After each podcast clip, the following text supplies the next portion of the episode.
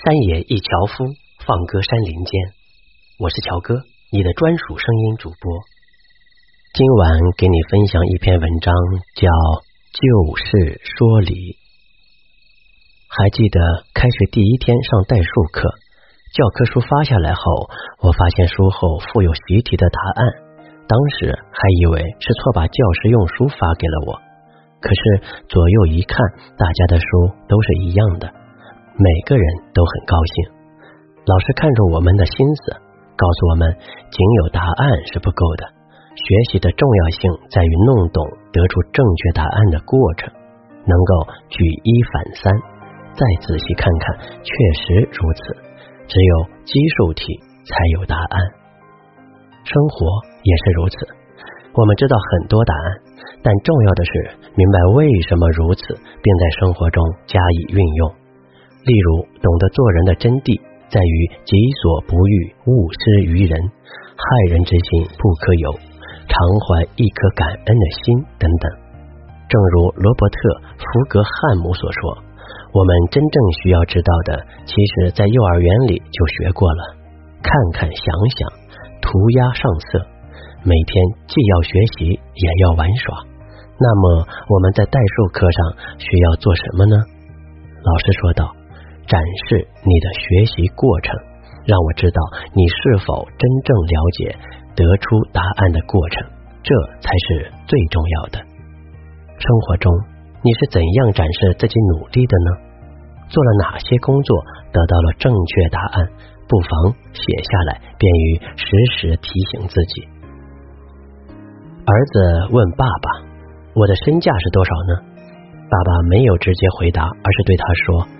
把这块石头拿到市场，如果有人问价，只需伸出两根手指，什么都不要说。来到市场，一位女士问：“这块石头多少钱？”我想把它放到花园里。看他只是伸出两根手指，什么也不说。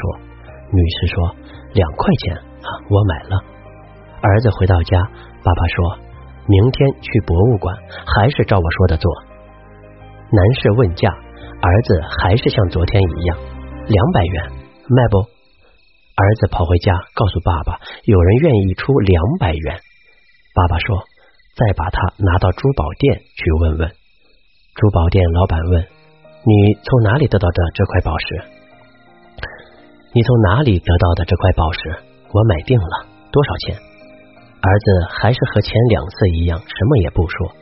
我愿意出两万元，成交。儿子吓一跳，急忙跑回家。爸爸，珠宝店老板愿意出两万元呀！爸爸语重心长的说道：“儿子，你想知道自己的身价，现在明白了吧？出生、出身、家境其实并不重要，重要的是把自己置于何处，和什么样的人交往，选择如何做人。”认定自己是块只值两元、两百元的石头，那就只能和认为你只值两元、两百元的人交往了。可是每个人身上其实都有宝石的价值，所以要和认识到自己的价值、感受到自己身上宝石气质的人交往。交友要慎重，正是他们影响到你的人生价值。爸爸，我真的不知道怎么做这。爸爸，我真的不知道怎么做这道题，实在太难了。辅导一万作业确实是个苦差事。他不愿多想，总是摆出一副知道就是什么都知道，不知道就什么都不知道的架势，经常让我头痛不已。几天前的一个晚上，辅导他数学作业时，他说这个问题一窍不通，无从入手。双手一摊，无可奈何的看着我。伊万，我厉声的说道：“不完成作业，你就不能去玩。”可是太难了呀！他毫不示弱的顶嘴：“越拖就越难，还是好好想想吧，别把时间浪费在三心二意上。”两个小时后，我又走过去检查他的答案，还是写不出来。他头也不抬的抱怨道：“我俯下身子看着题，问道。”是这道题把你难倒了吗？是的，就是这道题，我根本没学过。我指着题上面的一行小字，不无调侃的说：“儿子，你好好读一下题上面的说明，好不好？”这道折磨他很长时间的题其实很简单，只需指出问题的类型就可以，根本不必解题。可他白白浪费了整整一个晚上的时间。这也让我想起一件往事。